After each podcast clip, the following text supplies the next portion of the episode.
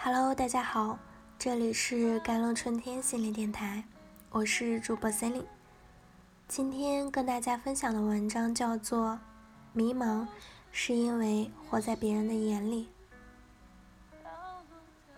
Because caring what other people think of you and paring to others' expectations, blindly pursuing things that are not of interest to them. and thus becoming more and more confused and losing their true thoughts. In fact, what you get in these processes is the details, and the real harvest comes from living for yourselves. 因为在意别人眼中的你，而迎合别人的期望，去盲目追求一些自己并不感兴趣的东西。 从而越来越感到迷茫，失去了自我真正的想法。其实，在这些过程中，你收获到的只是细枝末节。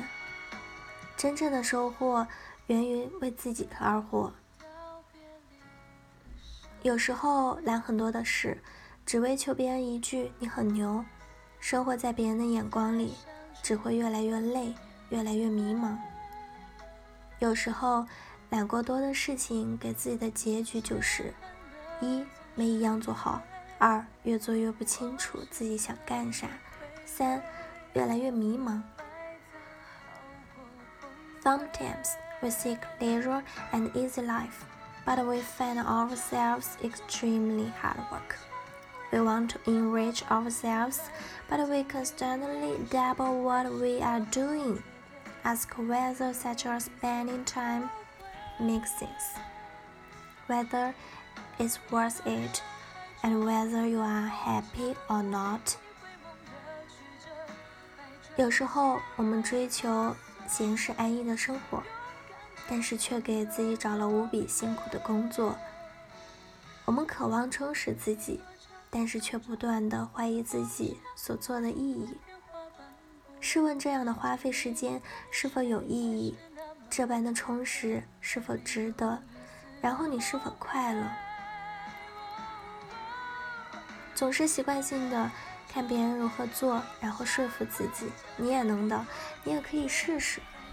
你看他们托福都考了三次，你再考一次又能怎样？你看他们参加那个活动，拿了这个证那个证，你也可以吧？但是，是否想过这些对自己是否有意义？对于你追求的实现有没有作用？Later, I finally knew that there was nothing wrong with pursuing the mean. The mean is not mediocrity. Why do you have to quarrel with yourself? Why do you have to do something to make someone else do it? 后来总算知道，追求中庸 其实没有什么不好。中庸不是平庸，为什么非要跟自己过不去呢？为什么非要做一些让别人牛逼却不一定让自己提升的事情呢？现在越来越觉得，重要的是我们真的从某个东西当中学到了什么，而真的不是别人的一句所谓的夸奖，也不是让什么美国大学录取委员会。认为你怎么着？我们非要满足一些人的要求，然后出来的结果是自己的内心没有任何的丰富，自己的智商没有任何程度的提高，最后发现得到的只有一句“你很牛”。但是这句话说出来那么浓容易，真是不费吹灰之力。Finally, understand why we have so much confusion, so much fluctuation. so much uncertainty, so much pain. The process of learning is pleasurable and can improve oneself. But if you always want to learn how to meet certain people's standards, so much tired, so learning how boring. 总算明白为什么我们有那么多的迷茫，那么多的波动，那么多的不坚定，那么多的痛痛苦。